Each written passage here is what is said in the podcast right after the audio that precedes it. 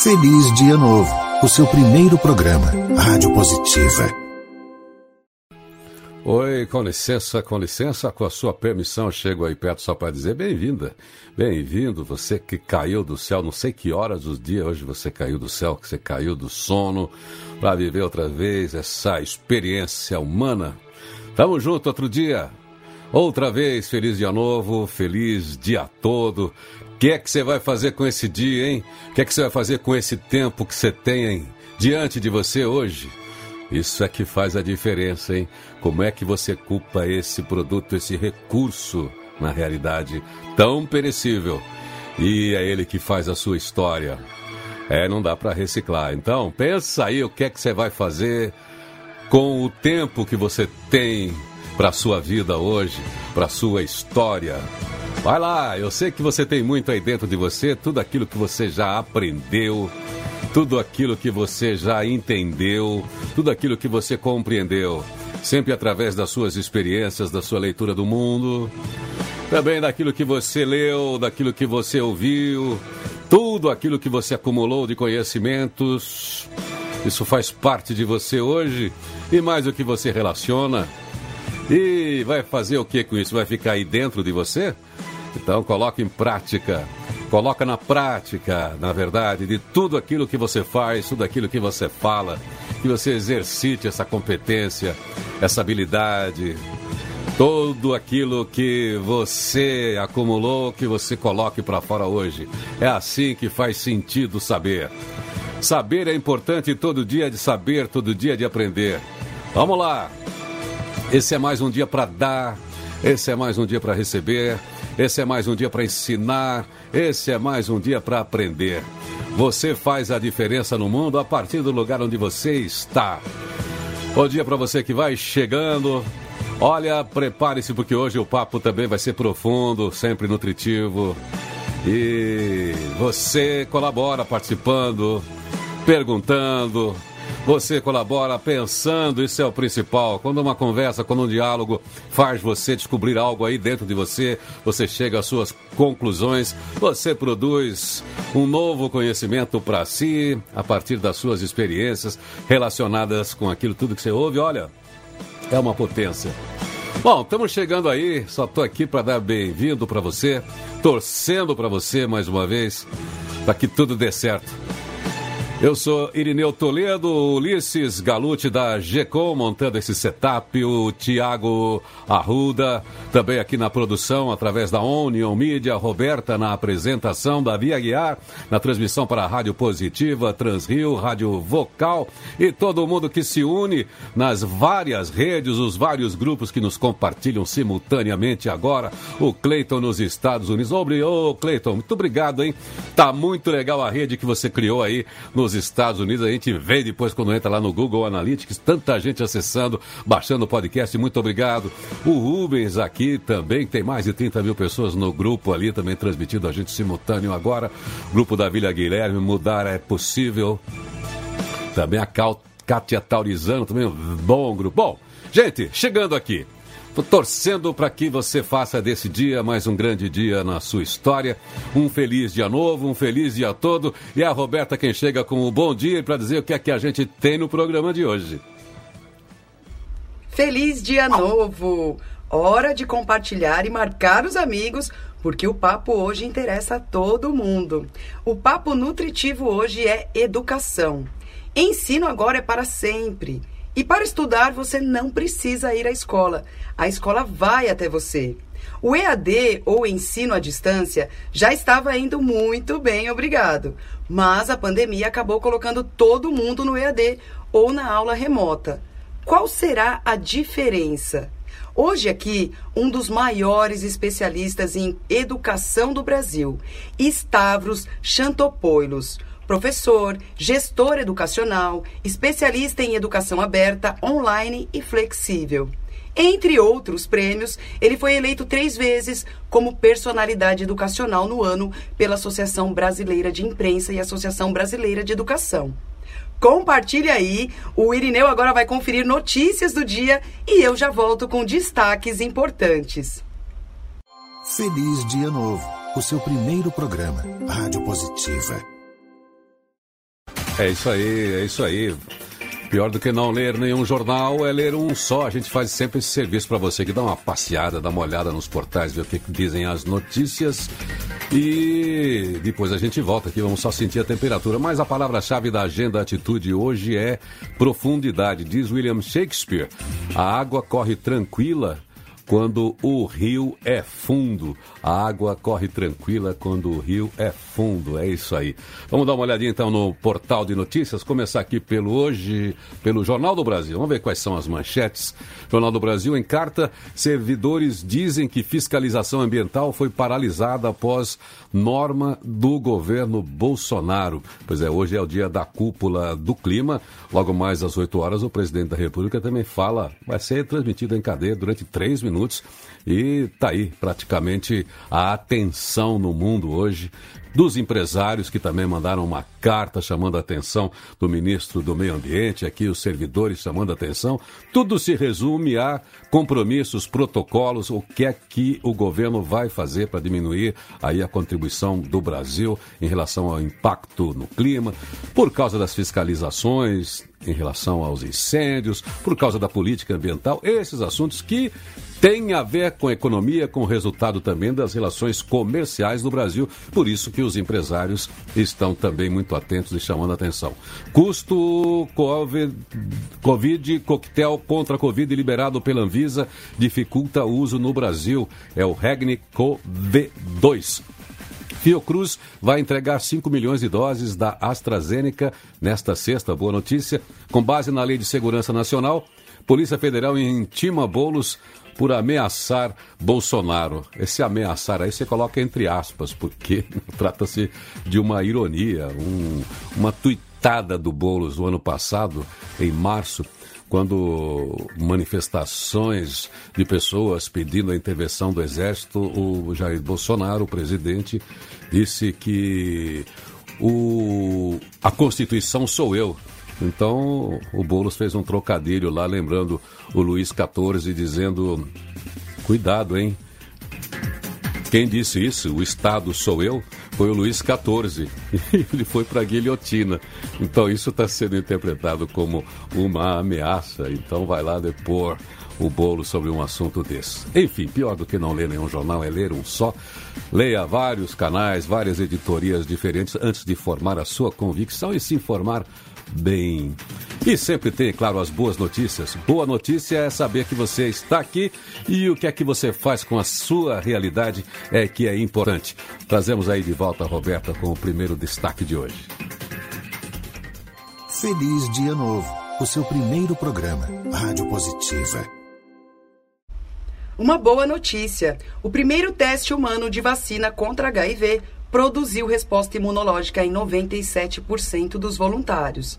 Com resultados promissores, a vacina mostrou sucesso em estimular a produção de células imunes raras necessárias para gerar anticorpos contra o vírus. O uso da tecnologia de RNA, novo estágio da pesquisa, pode acelerar significativamente o ritmo de desenvolvimento da vacina contra o HIV. O HIV, que afeta mais de 38 milhões de pessoas em todo o mundo, é conhecido por estar entre os vírus mais difíceis de combater com uma vacina, principalmente porque evolui rapidamente para diferentes cepas para escapar do sistema imunológico. Os pesquisadores acreditam que a abordagem da atual pesquisa também pode ser aplicada a vacinas para outros patógenos desafiadores, como influenza, dengue, zika, vírus da hepatite C e malária. É aí, falando dessas novas cepas aí, o governo, autoridades de saúde preocupados, as novas cepas têm atingido pessoas jovens jovens também são vítimas aí do Covid. Mas antes ainda de, de trazer aqui o nosso papo nutritivo sobre educação, com essa autoridade da educação, é, eu quero dar um bom dia para você que nos prestigia ao vivo. Isso aqui é um programa de rádio também é transmitido pela TV, através da internet, dessa telinha que você tem aí, transmitido pelas rádios, transmitido por grupos, mas tem gente sempre que está ao vivo aqui, depois é também distribuído para todos os agregadores de podcast. Mas a sua carinha aqui é importante, você ao vivo com a gente no papo, você participando aqui no chat. Olha o Marcelo Ortega aqui, que é nosso colaborador também, o cara das vendas. Mas legal que você está aqui e pode chegar junto, pode chegar para a conversa, pode levar a conversa adiante, pode levar a conversa no compartilhamento, marcando os amigos e colocando todo mundo nesse diálogo, porque se ele é nutritivo, você pode compartilhar, porque o diálogo multiplicado é isso aí. É uma mesa farta que não faz, nunca escolhe a pessoa que vai ouvir. Na verdade, todas as pessoas são muito importantes numa conversa boa como essa que a gente vai ter agora.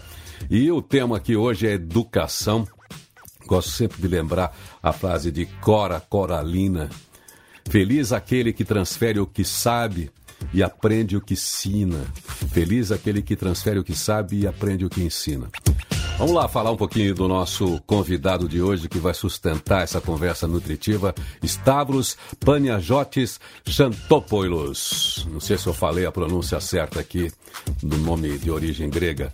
Ele é professor, gestor educacional, especialista em educação aberta, online flexível, vai contar pra gente o que, é isso, como é que é isso. Atua há mais de 27 anos em EAD pós-doutorando na Universidade Federal do Rio de Janeiro, doutor em administração pela FGV EASP, engenheiro de produção pela Escola Politécnica USP, ex-diretor do FGV Online, conselheiro da ABED, Associação Brasileira de Educação à Distância, eleito três vezes personalidade educacional do ano pela ABI, Associação Brasileira de Imprensa, ABE, Associação Brasileira de Educação e Grupo Folha Dirigida, passando para o Hall da Fama da Educação, membro da Academia Latino-Americana de Ciências Humanas e da Abrace, Academia Brasileira de Ciências, Artes, Histórias e Literatura, chanceler nacional da Educação pela Ordem Juscelino Kubitschek. Pois é, é um super currículo, mas ele vai falar com você aí que se interessa por educação. Todo mundo se interessa por educação porque tem filho na escola e hoje educação é para todo o tempo que a gente está vivo, educação para vida inteira. Vamos lá então para o nosso diálogo nutritivo. Positivity Talks. Conversa com quem tem o que dizer. E como tenho que dizer, bom dia, professor Stavros. Bom dia, Irineu. Bom dia a todos que estão nos acompanhando. E esperamos que, apesar desse dia aqui, pelo menos nublado em São Paulo, né? É. A gente tenha um dia bastante iluminado. Importante que a gente está nublado em São Paulo, estou nublado, aqui está com o céu aberto, estou aqui, eu tô aqui no Japirineus, que é depois da Serra do Japi, que é o que uhum. divide essa panela de pressão que é São Paulo. Então estou aqui, aqui está o céu azul. E as pessoas é. que nos ouvem, nós temos aí 17 lugares de pessoas que a gente mapeia lá pelo Analytics, de pessoas que estão ligadas. Então não sei como é que está o tempo, nem sei que hora que é lá. Mas muito bom ter você aqui. É, você é um que tem uma agenda bastante, bastante agitada também. O tema educação é muito exigente, que eu sei. E ainda bem que nós temos pessoas como você. Eu vou confessar para você aqui, tá? Eu fiquei desde dois anos sabendo do seu envolvimento com a educação, sabendo o quanto você auxiliou também a primeira equipe do atual governo é, na estruturação, colocou um esforço pessoal ali, organizou uma equipe. Eu ficava algum tempo, cada vez que trocava ministro, eu falei, pô, dessa vez entra o Stavros, e aí ele acaba dando um pouco de harmonia pelo respeito que você tem da comunidade acadêmica. Pois é, é que é, eu eu, não sou, sei que eu não estou sozinho nessa. Muita gente teve essa expectativa, hein? Quase ministro. É isso mesmo, é. Bom, a, a gente não tem como controlar aí as decisões, né? As decisões são todas do presidente. Mas o que você disse, educação é um ambiente onde a gente faz a integração, né? E sem a integração ela não acontece, né? Então, infelizmente, eu acho que a pandemia ela também teve o mesmo impacto que tivemos na saúde e na educação. Claro Sim. que não tivemos, não tem o mesmo impacto no sentido das mortes e de todo esse processo que a gente está vivendo, que é um processo extremamente complexo, né? E onde a gente precisa de muita empatia e tal. Mas eu digo o mesmo processo porque aflorou o problema educacional, né? E, e aflorou de uma forma que todo mundo simplesmente repetiu os problemas durante a pandemia enquanto buscava-se soluções. Né? Ah, o planejamento para esse processo talvez não foi o que deveria ter sido, né? podemos discutir um pouquinho isso daqui Sim. a pouco. E é interessante, Irineu, que até a educação teve que entrar por iniciativa de, de, de quatro deputadas e, e um deputado como algo de atividade essencial, tá certo? Ou seja, se não me engano foi ontem que foi aprovado um, um projeto de lei, o PL 5595/20, né, que torna a educação uma atividade essencial, como se não o fosse, né? Mas é interessante. É, é, é, é para caracterizar isso de forma legal agora, né? Então, você tem aí uma iniciativa interessante. Eu estava acompanhando nas redes sociais de uma das deputadas que é coautora, né? E ela dizendo que tiveram que brigar para não ser retirada da pauta né, a, a apresentação, a relatoria da PL. Então, uh, uma vitória aí, né? Para algo que é um bem de público e bem de direito do ser humano. Quer dizer, né? Bom, então agora melhor. Agora que se descobriu que educação é essencial do ponto de vista institucional, legislativo, então quem sabe agora a coisa anda. Acho que todos nós brasileiros temos alguma frustração em relação àquilo que a gente sempre esperou. Todo mundo já entendeu que todo país, qualquer país que imprimiu uma grande mudança seja do ponto de vista social, cultural, mas também econômico no desenvolvimento, na inovação, investiu em educação. Todo mundo cita aí o exemplo da, da, da Coreia do Sul, que, né, que a partir dos anos 70 fez um, uma revolução. E nós no Brasil também tínhamos essa expectativa. E mesmo assim tivemos um presidente, professor, sociólogo, depois teve um presidente sem diploma, que nunca teve um diploma. E mesmo assim, com investimentos aqui e ali, uma época que tinha muito dinheiro, a gente não teve essa revolução na educação. Professor Stavros, em que lugar a gente se encontra, vamos dizer assim, nessa linha do tempo, nesse momento hoje? Você que é profundo conhecedor disso pode dizer o seguinte: quando começa essa revolução da educação no Brasil? Oh, isso até faz parte de todo o processo que eu tive a oportunidade de apresentar ao nosso presidente enquanto candidato, né? E a visão que a gente colocou à época foi que a gente não poderia mais perder nenhuma geração. Sim. Tá certo? E quando a gente fala em perder geração, inclui a geração que vem e as gerações que estão aí. Né? Então, eu enxergo hoje, e isso reforçado pelo, pelo até que está acontecendo agora com esses tempos nefastos da pandemia, né? Eu é. enxergo que esse é um momento de oportunidade única de não só atuar de forma corretiva no processo educacional, mas pensar efetivamente no projeto de educação como política de Estado e não política de nenhum governo. Né? E para isso eu vejo duas pontas fundamentais. Primeiro, no escopo de quem vai receber esse processo. É garantir que as crianças de 0 a 3 anos tenham proteína suficiente para o desenvolvimento pleno do seu cérebro. Então, isso para mim é um ponto focal que não tem nenhum tipo de processo de trade-off ou troca aí. Ou se faz ou você perde a capacidade intelectual dessa parcela da população, tá certo? E isso, obviamente, não é um esforço só do, do contexto da educação, porque aí você está falando em creche, você está falando de um esforço que envolveria necessariamente também o pessoal da saúde para poder fazer isso de forma integrada, né?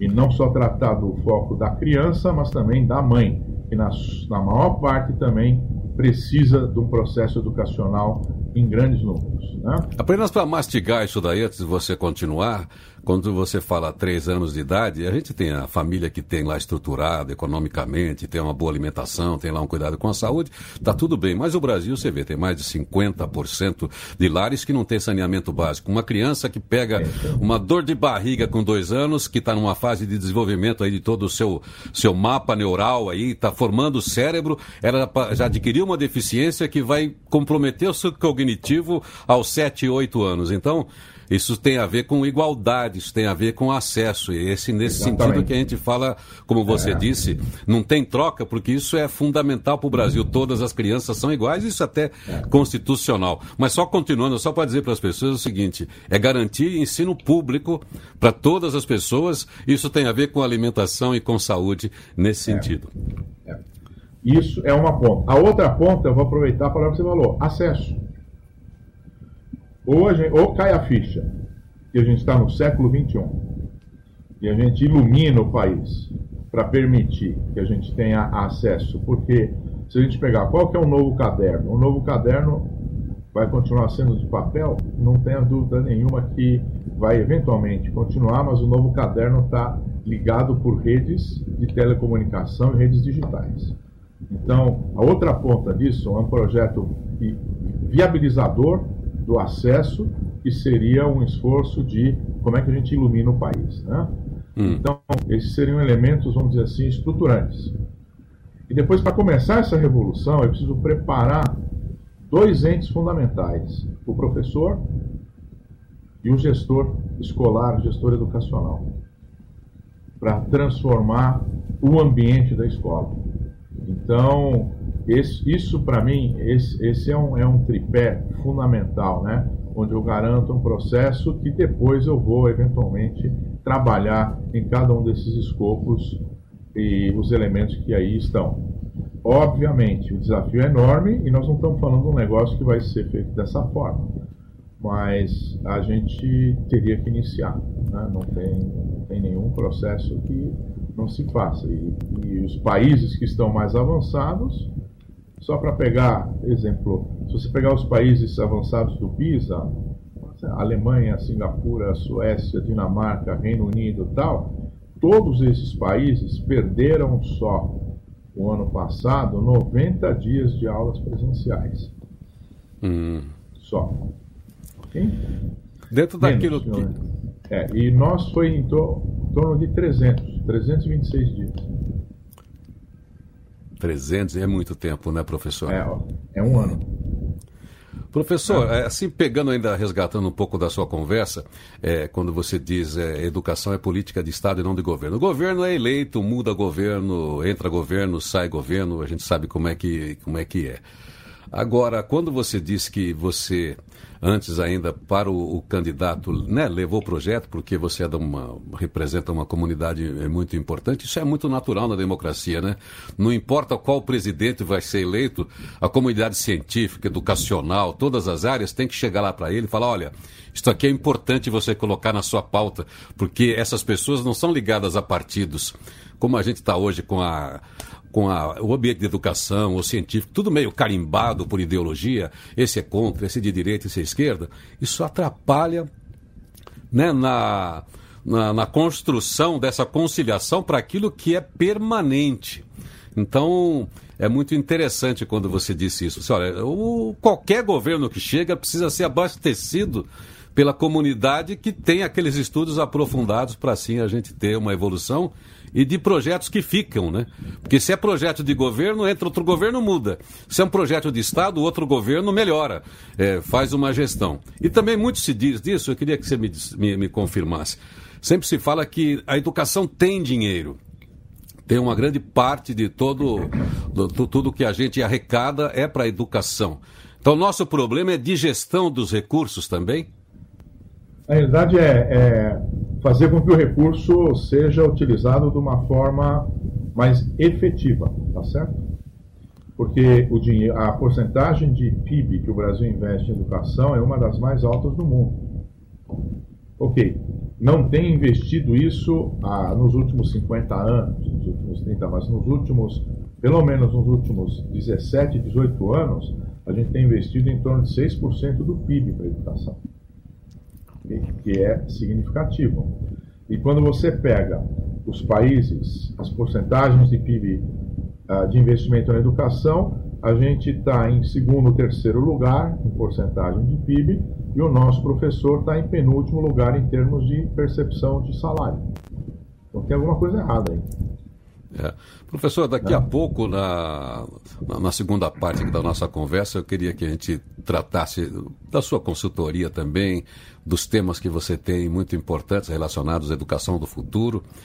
E, mas eu ainda aqui estaria, gostaria que você contasse para a gente a sua visão agora nesse período de pandemia. Você falou a gente ficou 300, mais de 300 dias fora da escola. E como é que você está vendo, especialista que você é, assim, de primeira hora do ensino à distância, essa adaptação das escolas, mesmo as particulares, ou as crianças também que não têm acesso ao online, como é que você acha que, que é possível é, recuperar isso pelo ensino remoto, sei lá de que maneira, é, vai ser recuperável? Dá para continuar é. desse jeito? Por quanto tempo mais? Só para você ter uma ideia, Irineu, a, a efetividade do processo de, de, de ensino, óbvio que ela depende um pouco da metodologia, mas a forma com que a gente introduziu o ensino remoto em todo o sistema educacional fez com que as pessoas tivessem menos aproveitamento, porque ele não foi introduzido de forma adequada. Né? Então, a, só para você ter ideia, a gente, só, só alguns números que você falou, né? A gente teve, tem um impacto, a recuperação, independente de se chegou o ensino remoto para ficar ou se vai ser substituído, a gente, nós tivemos uma, a, em torno de 5 milhões e meio de crianças e adolescentes que não tiveram aula nesse período. Hum. Em termos de abandono, em 2021, já tivemos 4 milhões de alunos que abandonaram. A maior parte no ensino superior, 16,3%, e 15%, 15 entre ensino fundamental e ensino médio. E a maior parte, 10%, quase 11% no ensino médio. É uma loucura. Tá é. certo? Ou seja, é, se a gente não tiver uma discussão ampla nós não vamos ter ação emergencial se dependermos desse processo onde cada um quer que o outro se morra, na realidade, né? É. Em termos desse processo ideológico. Então, o pr primeiro elemento que eu enxergo nesse momento é um pacto nacional educacional. Que o momento político que vivemos e a politização que foi feita na pandemia inviabiliza. Agora, se os governantes, e aí eu estou falando principalmente de governadores e governo federal, tivesse vontade de acertar o país, o, teria que ter sido, ser feito um pacto educacional. Por quê? Porque dessa forma eu teria os recursos disponibilizados e uma discussão de, do todo, onde a troca entre quem precisa e quem tem a oferecer poderia ser maior e aí a gente está falando de iniciativas que estão ocorrendo de forma pontual, e óbvio que a gente vai ter os ótimos locais em todo o Brasil, mas não temos nada estruturado. Né? Então, qualquer ação emergencial nesse sentido teria que envolver uma integração do país, que não ocorre. Certo? Pois é, quando, quando a gente fala pacto, isso soa bem, por isso vem a integração, porque é todo mundo junto que muda as coisas, né? É, só que a gente consegue politizar um processo que está levando vidas. E da mesma forma que se diz que, independente da atitude, etc., se a gente for apurar elementos, já existem evidências do desvio maciço de dinheiro que foi destinado para a pandemia por parte de governos estaduais e municipais. Então perceba que o elemento principal é a vontade que falta. E essa é a hora que, na minha visão, que quem está sentindo isso na pele é o povo que teria que, que atuar nesse sentido. Bom, agora vamos para o aspecto da educação que você perguntou, é, né, que é o, pé no chão da história ah, ficou muito evidente que tudo aquilo que eu dizia na campanha já está mais do que na hora da gente introduzir a tecnologia de forma adequada no processo educacional. Eu era rasgado, né? Era uma posição dizendo que a gente ia matar a escola, ia matar o professor, tal, etc. Vou lá, chegou de forma desordenada, é. sem nenhuma política de integração, sem nenhuma visão de educação focada no digital. E outra coisa interessante, a Roberta disse que eu era especializado em educação à distância, né? Eu, eu, eu já discuti isso bastante, inclusive com o meu sócio, que a gente faz muita coisa assim, e nós mudamos esse termo. EAD para nós é educação com aproximação digital. Então você ah. rompe o contexto da distância, né? Que cria aquele processo tal. Então, a, a, o mundo digital ele aproxima, ele não distancia. Então, essa aproximação tem que ser feita de forma adequada.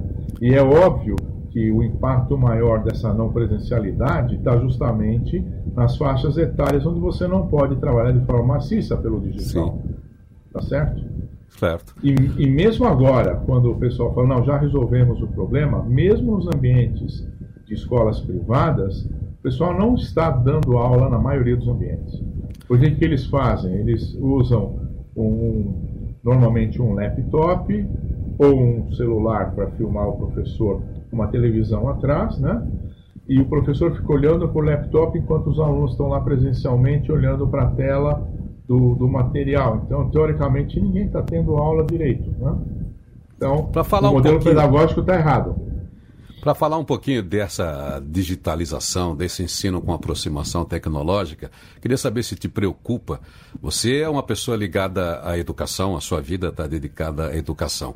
Mas hoje tem esses grandes, essas big organizações que querem a tecnologia, mas isso é um grande negócio, tem aporte, tem o, toda a política escalável que tem todos os negócios.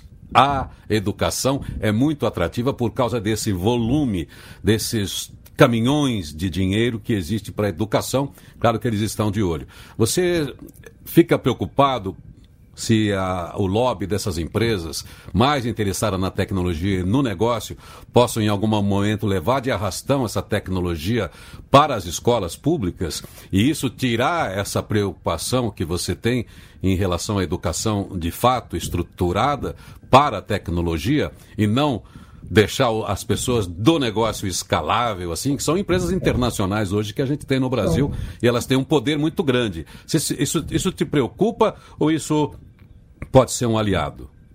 Eu acho que esse lobby tem que ser um lobby positivo, não negativo. Você, esse lobby só vai ser negativo se você não souber fazer com que isso seja introduzido adequadamente. Certo? Sim. Então, por exemplo, isso que você coloca é, é, é interessantíssimo. Quando a gente fala a a tecnologia é o, melhor instrumento que a gente tem hoje, inclusive para combater a desigualdade. Porque o pessoal fala, ao invés de a gente somar, o pessoal fala, não quero usar porque vai criar desigualdade. Então, veja, é sempre o copo vazio, né? Sim. A minha visão é, como é que eu encho o copo para garantir água para todo mundo? É, é bem diferente. Então, o, o conceito de você mudar, ele vai certamente estar apoiado em como é que eu faço isso chegar para todos. Então, essa é, entre aspas, a, o trade-off que você tem que ter com essas empresas, tá certo? Ou seja, com, como é que você faz com que isso chegue e com que isso seja alavancado nesse processo, que você vai ter benefício. E não simplesmente jogar isso.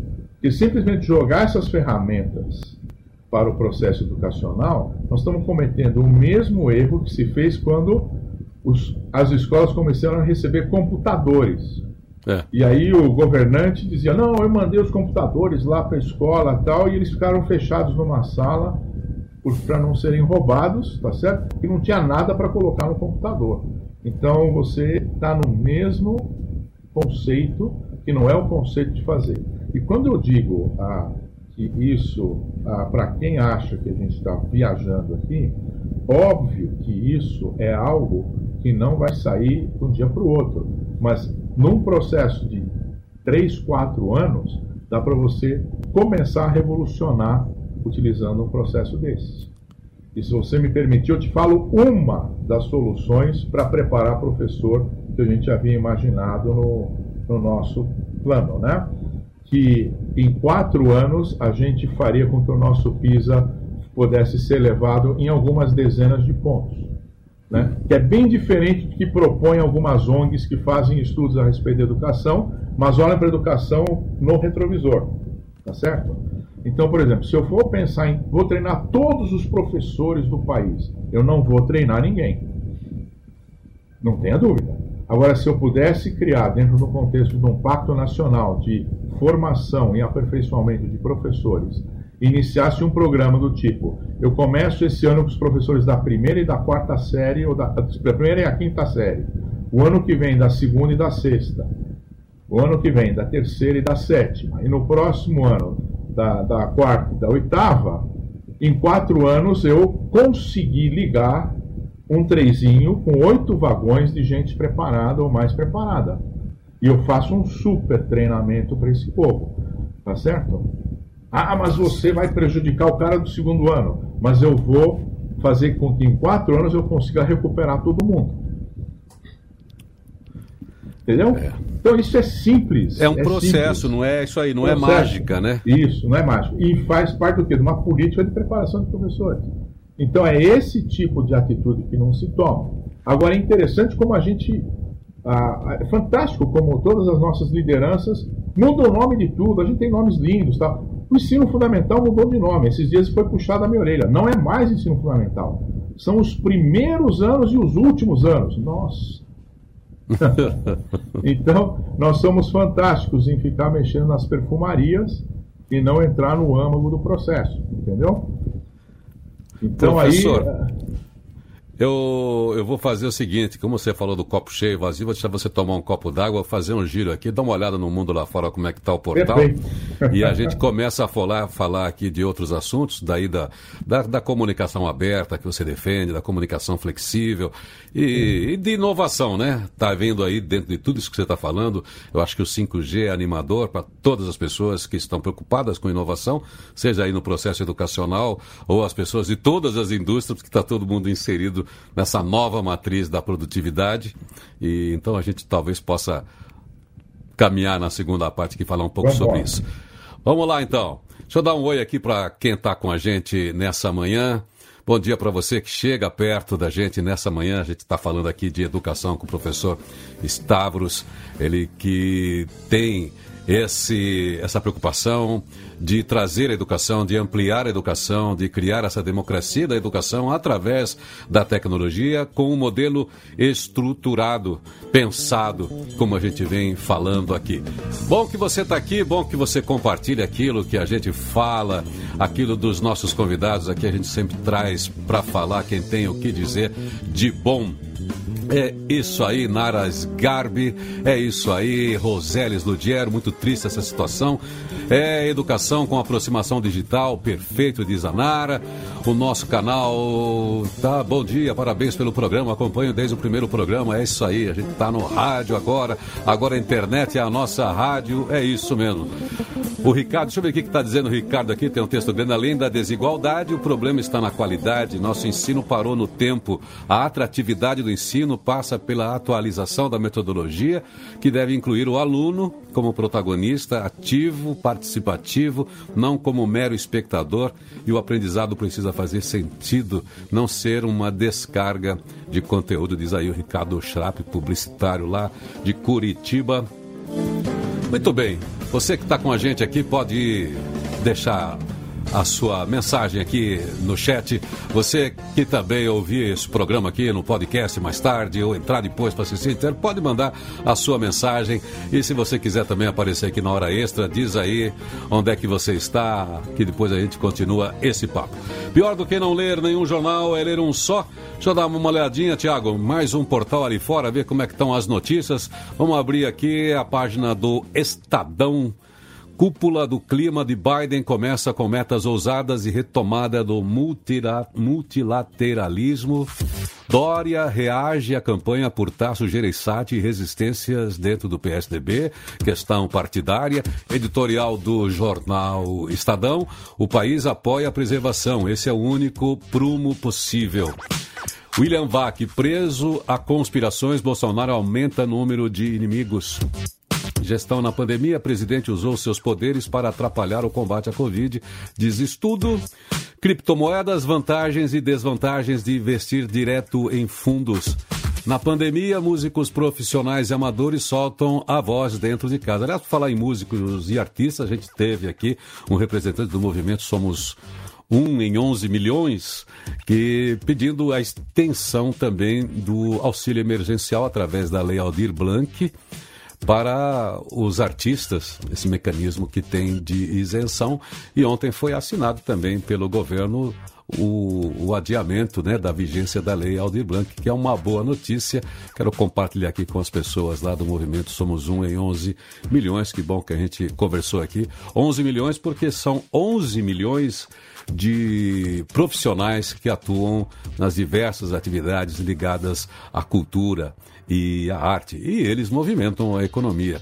É, diz aí uma estatística que para cada um real investido temos quatro reais de retorno. Se a indústria é isso aí, movimenta a economia, a arte a cultura. Pior do que não ler nenhum jornal é ler um só, você procura a boa notícia aí no seu jornal, você olha direitinho o que é que está escrito, compara e depois sim você forma a sua convicção. Roberta traz para gente aí mais um destaque. Feliz Dia Novo, o seu primeiro programa, Rádio Positiva. Vai pegar um Uber?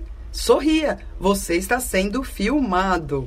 A Uber iniciou os testes de monitoramento que permite que os motoristas usem a própria câmera do celular para gravar vídeo e áudio da parte interna do veículo durante o trajeto. A ferramenta surgiu para aprimorar a segurança das viagens. Os testes visam medir o impacto que esses vídeos podem ter tanto para os motoristas quanto para os passageiros. A empresa, por questões estratégicas, não divulga os resultados preliminares nas cidades já testadas e nem quantos motoristas estão tendo acesso ao recurso na fase de testes. A Uber afirmou que ninguém tem acesso ao conteúdo do vídeo e que ele só será usado em caso de reclamação de segurança por parte do motorista ou do passageiro. Além dos responsáveis pela verificação de denúncias da Uber, a empresa afirmou que só as autoridades competentes podem solicitar acesso às imagens dentro do que a lei nacional permite. Zé, sempre sorria. Sempre sorria porque você está sendo filmada, filmado agora também dentro do Uber. Vê lá, hein? A gente está aqui com o tema educação hoje. Ensinar não é transferir conhecimento, mas criar as possibilidades para a sua própria produção ou a sua construção. Assinado Paulo Freire. Estamos num papo aqui sobre inovação, sobre ensino, sobre aproximação através da tecnologia do ensino, conversando com o professor, gestor educacional, especialista em educação aberta, online, flexível, que atua há mais de 27 anos dentro dessa aproximação da sala de aula com a casa do aluno, com o lugar do aluno, professor Stavros Panagiotis Chantopoulos. Vamos lá voltar para o nosso papo. Positivity Talks. Conversa com quem tem o que dizer. Pois é, estamos aqui com o professor Stavros. Pô, tá, vamos falando aqui, professor, da tecnologia, eu estava lembrando do 5G, que é uma grande expectativa, e considerando a infraestrutura para transmissão, a facilidade, a chegada e quem sabe o preço, isso para a educação também vai ser muito importante. Então, eu tenho certeza que existe essa expectativa e isso acelera muito tudo, não é, professor? Acelera e, na realidade, ele vem como um instrumento catalisador do que a internet né, e as redes sociais já trouxeram para a gente. As redes em geral, né? Porque, Irineu, todo conteúdo ah, comum da humanidade está na internet. Então, por isso que a gente hoje pode pensar numa educação aberta, tá certo? Por quê? Porque está tudo lá. Mas o que é aberto? Ao mesmo tempo que você acha que pode minerar os diamantes, a platina e as joias nessa internet, também é um ambiente extremamente perigoso, tá certo? É um aterro sanitário a internet, tá certo? Onde você tem um monte de digital. Então, o que, que acontece? Quando a gente fala em educação aberta, o que a gente está falando? É a integração desses processos entre aquelas pessoas que têm interesses iguais, tal, para gerar conteúdos, para gerar não só conteúdos com ferramentas que possam ser abertas e utilizadas por todos, né? Isso vai criar novas redes de pesquisa, redes de ensino, etc. E pode fazer com que o indivíduo hoje né, pode estudar o que ele quiser que está disponível. Então, reconfigura todo o ambiente da educação, tá certo? Então, a, até a estratégia das instituições de ensino podem mudar. Eu posso ser uma instituição de ensino que certifica conhecimento individual. Onde que você aprendeu? Não importa. Se você souber o que você está falando, você está é. apto a. E isso reconfigura. E foi interessante, que eu acho que foi o Ricardo de Curitiba, o publicitário, que disse né, que a gente precisa mudar, mudar as metodologias, tal, etc. Que na realidade, quem é professor na essência sempre buscou ser um agente transformador, tá certo? Ok? E o Sim. aluno é o protagonista. O problema é que o nosso sistema educacional, ele nada mais é do que um sistema que está baseado num Fordismo, tá certo? Num Taylorismo. Hum. Então o professor ficou de mão amarrada como sendo o supervisor da fábrica que tem que fazer o processo Sim. acontecer daquela forma. E hoje não. Na realidade, você tem a possibilidade de ser um agente da criação do aprendizado do próximo. Né? Então, isso é o novo mundo que a gente precisa introduzir. A Coreia faz isso muito bem, viu? Eles, ah, você falou, a Coreia é o exemplo típico, porque na década de 70 eles, eles tinham um sistema que eles chamavam de qualquer coisa, qualquer pessoa, qualquer lugar, né? Só que era no seguinte sentido, eu sem martelar prego vou ensinar o Irineu, tá certo? Sim. Então, eles começaram assim no pós-guerra. Depois instituíram o sistema formal e hoje eles, de alguma forma, voltaram para esse sistema inicial, só que com o quê? Com a integração da tecnologia, das redes e das pessoas podendo trilhar seu caminho naquilo que querem aprender, baseado, obviamente, num, num elemento que, estruturante mínimo e depois cada um busca aquilo que quer fazer. Então é esse, esse é o novo mundo da educação e que quando eu falo isso ah, deve dar um desespero enorme para a gente, né, aqui no nosso país e na maioria dos outros países também, né, que não tem essa de ver a distância que a gente está disso, né? onde a gente pensa em criar educação integral ah, num modelo presencial. O que você vai fazer? Vai é. dobrar a estrutura da educação? Não vai. Então, Tenha certeza absoluta, o caminho para isso é educação híbrida, integral, para o ensino médio. Para o adulto que quer se recuperar, que não teve uma formação boa, é buscar toda a gratuidade que existe na internet de cursos tal, e tem, tá certo? E buscar Sim. orientação para isso, né? E quem está na universidade e as universidades se preparem, porque, por exemplo, instituições como Harvard já estão prevendo cursos de graduação daqui a 10 anos a 400 dólares por ano. E você vai ouvir os professores de lá em português aqui, que vai ser tradução simultânea. Né? Eles já estão então, fazendo esses testes, né? Nós já, nós já recebemos já, aqui, é, já bem mais acessível, alguns cursos online da Harvard, é, né?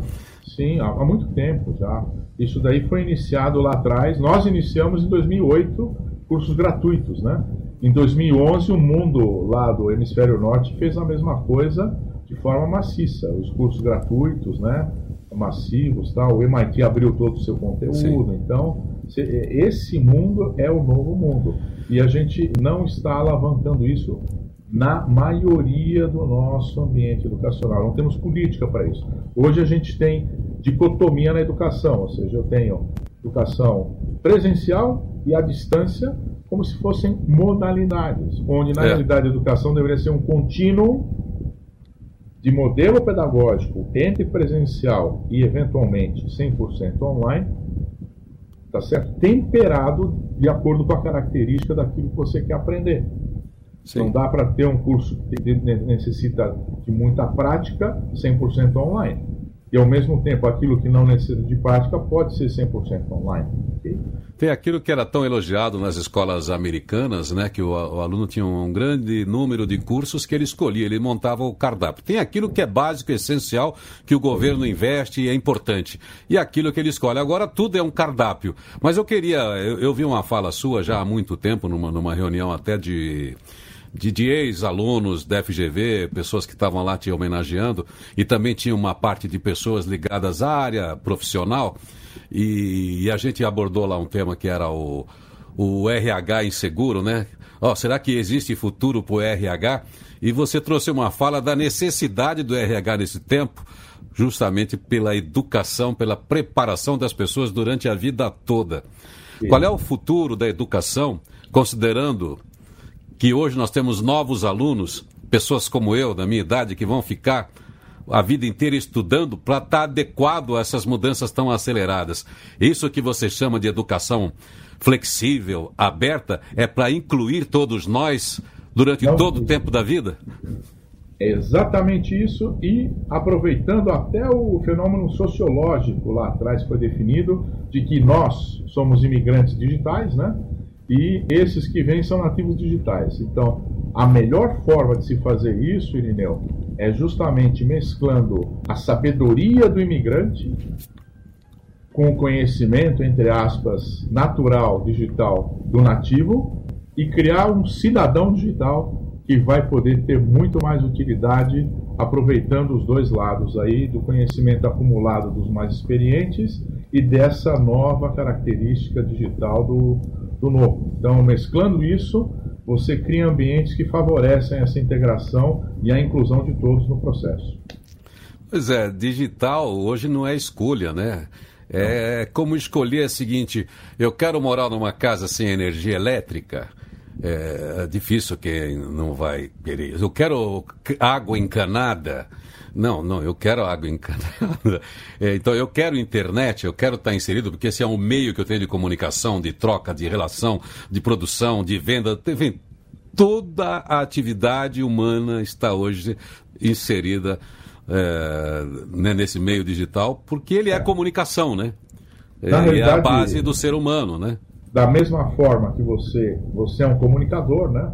A definição que uma colega minha deu em 2008 sobre a, esse novo ambiente, ela chama de um novo ciberespaço, tá certo? Uma nova dimensão, um ciberespaço de comunicação. E nada mais é que isso mesmo, ou seja, a gente tem esse novo ciberespaço que tá, é uma extensão das relações sociais que a gente tem de uma forma acelerada dentro dessa rede. Tá? É, a, a gente entende que o, o ser humano só se consolidou assim como essa potência perto dos outros animais por causa da comunicação.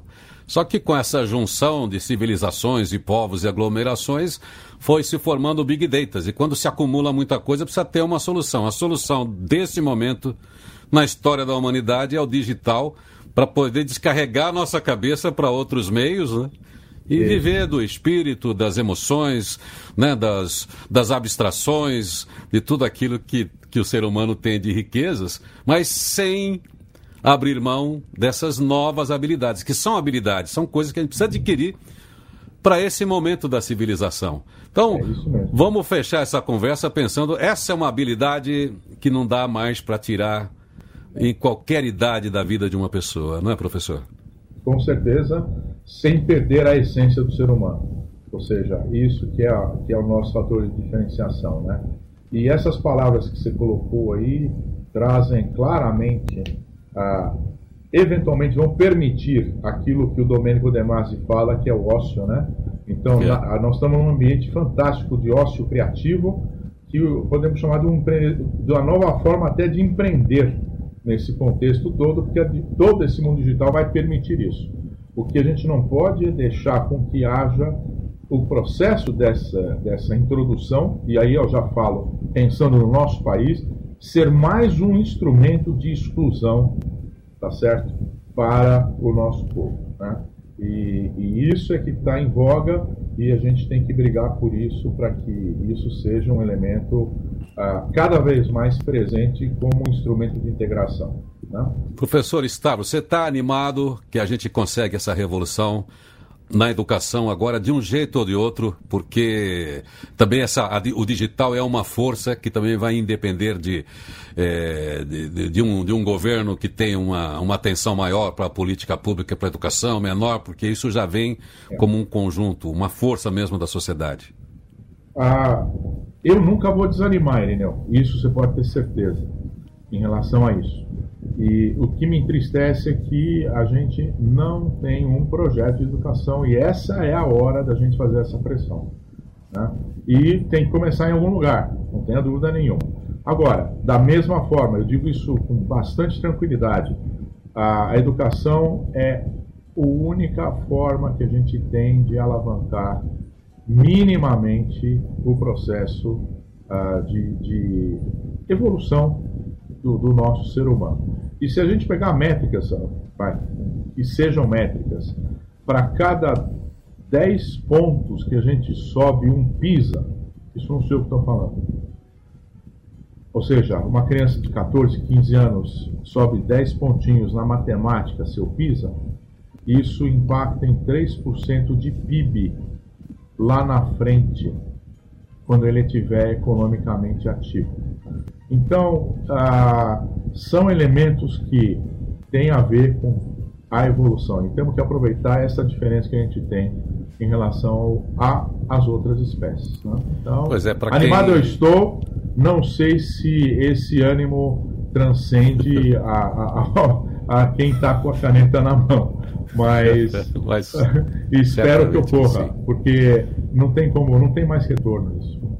Para quem não está acostumado com o termo, o PISA é um medidor internacional né, da qualidade, né, da fixação desse aprendizado que nos coloca em, em igualdade com, com outros países que tiveram grandes investimentos em educação Isso. e estabeleceram é, é, é, um padrão, né?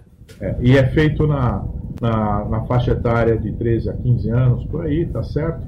E se testa justamente língua, né, compreensão de língua, raciocínio, matemática e agora introduziram também finanças, né? Obrigado, professor Stavros, pela sua participação aqui. Eu espero que você e outros bons estejam aí sempre presentes nas discussões em relação à educação, porque o Brasil precisa, e Tem que a gente pense o, o Brasil do futuro e que a gente antes disso também consiga resolver esse Brasil do presente, porque se não é. começar pelo presente não tem futuro. Muito obrigado. É exatamente, obrigado a você e vamos nos cuidar aí e espero que a gente saia logo desse, ah, desse embrólio dessa pandemia. Então, um grande abraço, um obrigado, bom dia, professor. Bom dia a todos e muito obrigado. Obrigado pelo, pela, pela oportunidade e pela audiência. Eu é que agradeço. Pois é, professor Stavros, que assunto? É um assunto importante quando a gente consegue ter esse assunto aqui em destaque, ter esse assunto na mídia cada vez mais e você cada, mais, cada vez mais envolvido, aí as coisas mudam. Mas vamos lá, deixa eu dar uma olhadinha para mais um portal de notícias aqui antes de, de fechar o programa. Tiago, deixa eu dar uma olhadinha na agência oficial aqui, Agência Brasil, que é que é do que é oficial da, de Brasília. Vamos ver o que, é que diz aqui notícias oficiais. Ministério da Saúde realizará pregão internacional para kit intubação. O governo busca alternativa rápida de aquisição de medicamentos. Bolsonaro participa de cúpula virtual sobre clima. Encontro promovido pelo governo norte-americano ocorre hoje e amanhã. A fala será logo mais às 8 horas, 3 minutos para falar. Vamos ver o que aqui é se diz lá. Bolsonaro participa da cúpula enquanto antecede a 26ª Conferência sobre o Clima. Roberta, diz pra gente aí o seu último destaque. Feliz Dia Novo, o seu primeiro programa, Rádio Positiva. Cientistas de um importante instituto global de pesquisa de grãos esperam aumentar drasticamente novas variedades de trigo enriquecidas com zinco, que podem aumentar o mineral essencial para milhões de pessoas pobres com dietas deficientes. O objetivo é que o trigo com alto teor de zinco constitua pelo menos 80% das variedades distribuídas mundialmente nos próximos 10 anos hoje é de apenas 9%. A deficiência de zinco, em particular, é uma das principais causas da desnutrição em todo o mundo e estima-se que afete mais de 2 bilhões de pessoas. As variedades melhoradas do chamado trigo biofortificado estão sendo lançadas com a ajuda de empresas parceiras de sementes em países como Índia, Paquistão, Bangladesh, México e Bolívia. A China também pode começar a adotar as variedades de trigo fortificado neste ano. Na próxima década, quase todas as variedades de trigo recém-implantadas poderiam ser melhoradas nutricionalmente. As variedades com alto teor de zinco foram desenvolvidas por técnicas tradicionais de melhoramento. É isso aí, sempre boas notícias aqui também em destaque no Feliz Dia Novo. Hoje o tema aqui educação. Eu quero falar aqui sobre verdades da profissão de professor. Ninguém nega o valor da educação e que um bom professor é imprescindível. Mas ainda que desejem bons professores para seus filhos, poucos pais desejam que seus filhos sejam professores. Isso nos mostra o reconhecimento que o trabalho de educar é duro, difícil e necessário, mas que permitimos que esses profissionais continuem sendo desvalorizados. Apesar de mal remunerados, com baixo prestígio social e responsabilizados muitas vezes pelo fracasso da educação, grande parte resiste e continua apaixonado por seu trabalho de professor. Que todos, pais, alunos, sociedade, repensemos nossos papéis e nossas atitudes, pois com elas demonstramos o compromisso com a educação que queremos. Aos professores fica o convite para que não descuidem de sua missão de educar, nem desanimem diante dos desafios, nem deixem de educar as pessoas para serem águias e não apenas galinhas, pois se a educação sozinha não transforma a sociedade, sem ela, tampouco a sociedade muda. Assinado o maior educador, o mais reconhecido educador brasileiro, Paulo Freire. Eu sou Irineu Toledo, aqui torcendo para que você faça desse dia mais um grande dia na sua história. Vou fechando aqui porque tem as transmissões de rádio que estão com a gente, Transil, Rádio Vocal, Rádio Positiva. E agradecer ao Ulisses Galuti, da GECOM, que monta setup, Tiago Arruda, da Onion Media Produção, Roberta Apresentação, Isidro Pesquisa e Davi Aguiar na transmissão para as rádios. Um feliz dia novo, mas eu tô aqui de volta já já para a hora extra, enquanto a Roberta diz aí o que é que tem amanhã. Quinta-feira, 100% educação aqui. Mas todo dia você sabe, tem diálogo nutritivo com quem tem o que dizer de bom. E amanhã é dia de equação de vida. É dia de Flávia Lippe, que vai fundo com sua pesquisa e investigação sobre o comportamento humano.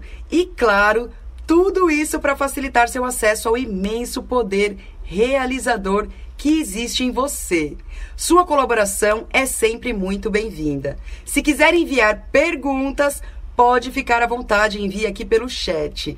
Tudo que você ouviu hoje continua aqui disponível e muitos outros conteúdos. A qualquer hora você pode entrar no canal Irineu Toledo Positive-se do YouTube e conferir a série de entrevistas do Positive-se Talks.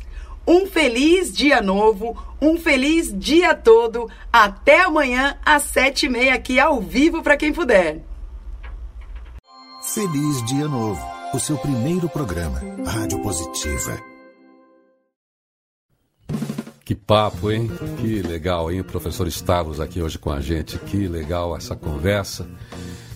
E interessante, né? Como a gente sempre destaca aqui, é, é legal, a, a, importante, aliás, né? Que é legal, é importante a gente ter clareza dos problemas que a gente tem. E é importante também a clareza de quem aponta soluções. Então, quando a gente tem conversas assim de pessoas que sabem, a gente não consegue evitar né, um problema. Seja um problema desses de ordem grande como a educação, como a ordem da saúde para o país, a gestão da saúde de uma crise como a pandemia, a gestão da economia, todas essas coisas são importantes, mas é muito melhor quando a gente vê pessoas que apontam as situações e ao mesmo tempo elas apontam também para a solução, os caminhos de recuperação, os caminhos de restauração, de preservação. Isso vale para a sua vida também, não dá para fugir dos problemas. Não dá para negar os problemas. Mas a gente não pode ficar só olhando para o problema, tem que já ter o, o outro lado. E como é que a gente sai disso? Então, essa é a tentativa da gente aqui nessa série de entrevistas, todos os dias, com quem tem o que dizer de bom, seja para questões comportamentais seja para questões emocionais, psicológicas, seja para questões de produtividade dentro das organizações de qualidade, seja para atingir metas nas empresas. Todo mundo está estudando o seu negócio, a sua participação nesse mundo. E é interessante e é importante essa acuidade, né? olhar bem para aquilo que a gente está fazendo, olhar bem para o mercado, olhar bem para as nossas possibilidades e sempre pensar se isso não está bom Eu preciso melhorar. Como é que eu melhoro? Como é que isso aqui pode ser melhorado? Essa é a dinâmica de todos os dias, não é? Que você tem aí disposição dentro das suas circunstâncias, dentro da sua verdade, dentro das suas possibilidades, que você ache sempre um meio, porque ele existe e ele parte da sua mentalidade, o jeito de sair do problema, o jeito de buscar a solução é que faz toda a diferença. E quando você aponta para a solução, você inspira, você traz pessoas para o seu lado. Então, tá aí na, na gerência da sua profissão, veja positivamente se você está dentro do cenário, se você está dentro da tendência, aponte para lá, para o caminho da, da, da evolução e, e, vá com tudo. Se a sua empresa tem problema, senta, conversa, discute de uma maneira aberta, confiável e pense a solução. Não fica olhando só para o problema. Olhou para o problema, depois como é que sai do problema. Dentro das organizações, através de uma boa conversa, é que se encontra soluções aí. Certo, Marcelo Ortega, ele que pega equipes de vendas sempre em seus treinamentos, pega equipes de vendas que precisam cumprir metas. E aí, como? É o como que a gente trabalha. Mas legal, deixa eu dar um bom dia para quem esteve comigo aqui. Deixa eu dar uma olhada na carinha das pessoas. Não sei se o Tiago está aqui, se ele passa as pessoas. Deixa eu dar bom dia aqui para Roseles. Chorei, sou professora e sei como é difícil ser professor no Brasil. Parabéns a vocês, todos professores e professoras. Ricardo Churap, obrigado mais uma vez pela participação. Chiquinho da Silva, Nares Gabi, muito bom ouvir quem entende do que fala e vai para além do ato de falar. Professor Stavros é um exemplo, é mesmo, né, Nara? Fã total também. Júnior Williams, excelente entrevista hoje. O professor tem nome de difícil pronúncia, mas é muito bom no que faz. Pois é, ele fala fácil. O nome dele é difícil para a gente dizer. Silena Pereira também te acompanho desde o início. Tu és motivação pura. Obrigado, Silena. Nosso canal JWR, Vendo Longe. Bom dia, parabéns pelo programa. Te acompanho desde o primeiro programa. Sucesso. Assinado aqui Edson. Educação com aproximação digital. É isso aí, perfeito. Disse também durante o programa a Nara Alex dos Santos diz: Três Lagoas, Mato Grosso do Sul está ensolarado e com certeza propício a termos um feliz dia todo. Certamente que será, mesmo que chova, vai ser feliz o dia. Marcelo Tours, Rio de Janeiro, tá chuvoso. O pessoal já vai dando a temperatura pra gente. Bete Brandão, Barueri, feliz dia todo. É isso aí. Grande abraço. Tanta gente que chega antes de ir pro trabalho, pro papo aqui. Juliano Ralo, show, bom dia. Feliz dia todo. É, que bacana. Marisa Romão, Cabreúva, Irineu Toledo equipe, feliz dia todo. Feliz dia novo, feliz aí também, dia para o portal Cabreúva. Ivanir Martins Forlani, bom dia. Feliz dia novo. que mais que eu tenho para dizer para você aí, hein? Só quero te dizer obrigado, você que nos acompanha, você que nos fortalece, você que participa desse diálogo. Que hoje o dia tenha, tenha sido esclarecedor, tenha colocado você diante deste assunto que tem tudo a ver com você, mesmo que você não tenha filho na escola mesmo que você não seja um aluno dentro de uma escola, você continua um aluno e esse mundo está exigente e você tem meios de continuar a sua educação através dessa telinha, através desse papo, através do que você ouve, através do que você lê. E se você escolher algum assunto específico, pode ter certeza que através do meio digital você vai conseguir se aprofundar em qualquer tema que você tenha interesse. Escolha bons temas que eu tenho certeza você vai achar os portais, você vai fazer filtrar, vai fazer filtros, como é a pronúncia que se diz hoje, minerar, quer dizer, você vai escolher, pegar a peneira lá escolher o que tem de bom na internet que vai enriquecer a sua mente, enriquecer seu conhecimento. Por isso a gente chama todo papo de diálogo nutritivo. A gente escolhe aquilo que é bom, aquilo que é nutriente, o seu espírito, para sua mente, para sua vida.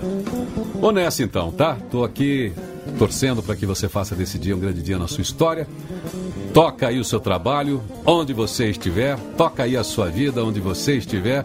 Faça o bem, pense bem, sinta bem, escolha também aí os bons pensamentos, cuidado com pensamentos perigosos, negativos, especialmente se eles insistem É, a técnica é a seguinte: um pensamento ruim só pode ser substituído por um pensamento bom. Entende? Então, quando você tem um pensamento perigoso, ele vai lá e deixa você para baixo. Por que, que ele deixa você para baixo? Porque ele vai lá e puxa a sua emoção para dentro do pensamento. Daí juntou o pensamento, aquela ideia que você podia ter deixado fora. Botou a emoção, botou o sentimento dentro, fortalece. Aí você vai para baixo. Fica triste, fica deprê, fica achando que não tem solução, o mundo fica cinza. Então, pintou pensamento ruim, é ruim, é repetitivo, precisa pensar nele, tá. Então pensa, classifica, joga fora o estudo e vai para a solução mas não fica preso ao pensamento ruim. E se precisar tirar alguma coisa da cabeça, bota um pensamento bom. É que nem música ruim, sabe quando você acorda com aquela música grudenta no ouvido? Aquela música grudenta que você, mas eu odeio essa música. Eu odeio sei lá quem, eu odeio funk, eu odeio tal música, por que, que eu fico tocando isso? Não adianta, seu cérebro pegou aquela melodia. Daí pense naquela música boa que você adora e comece a cantar, comece a assoviar. Aí seu cérebro muda para aquele estado, daí você vai para a música que você gosta, dali a pouquinho você jogou para fora aquela música praga, grudenta que ficou no seu ouvido que você nem gosta.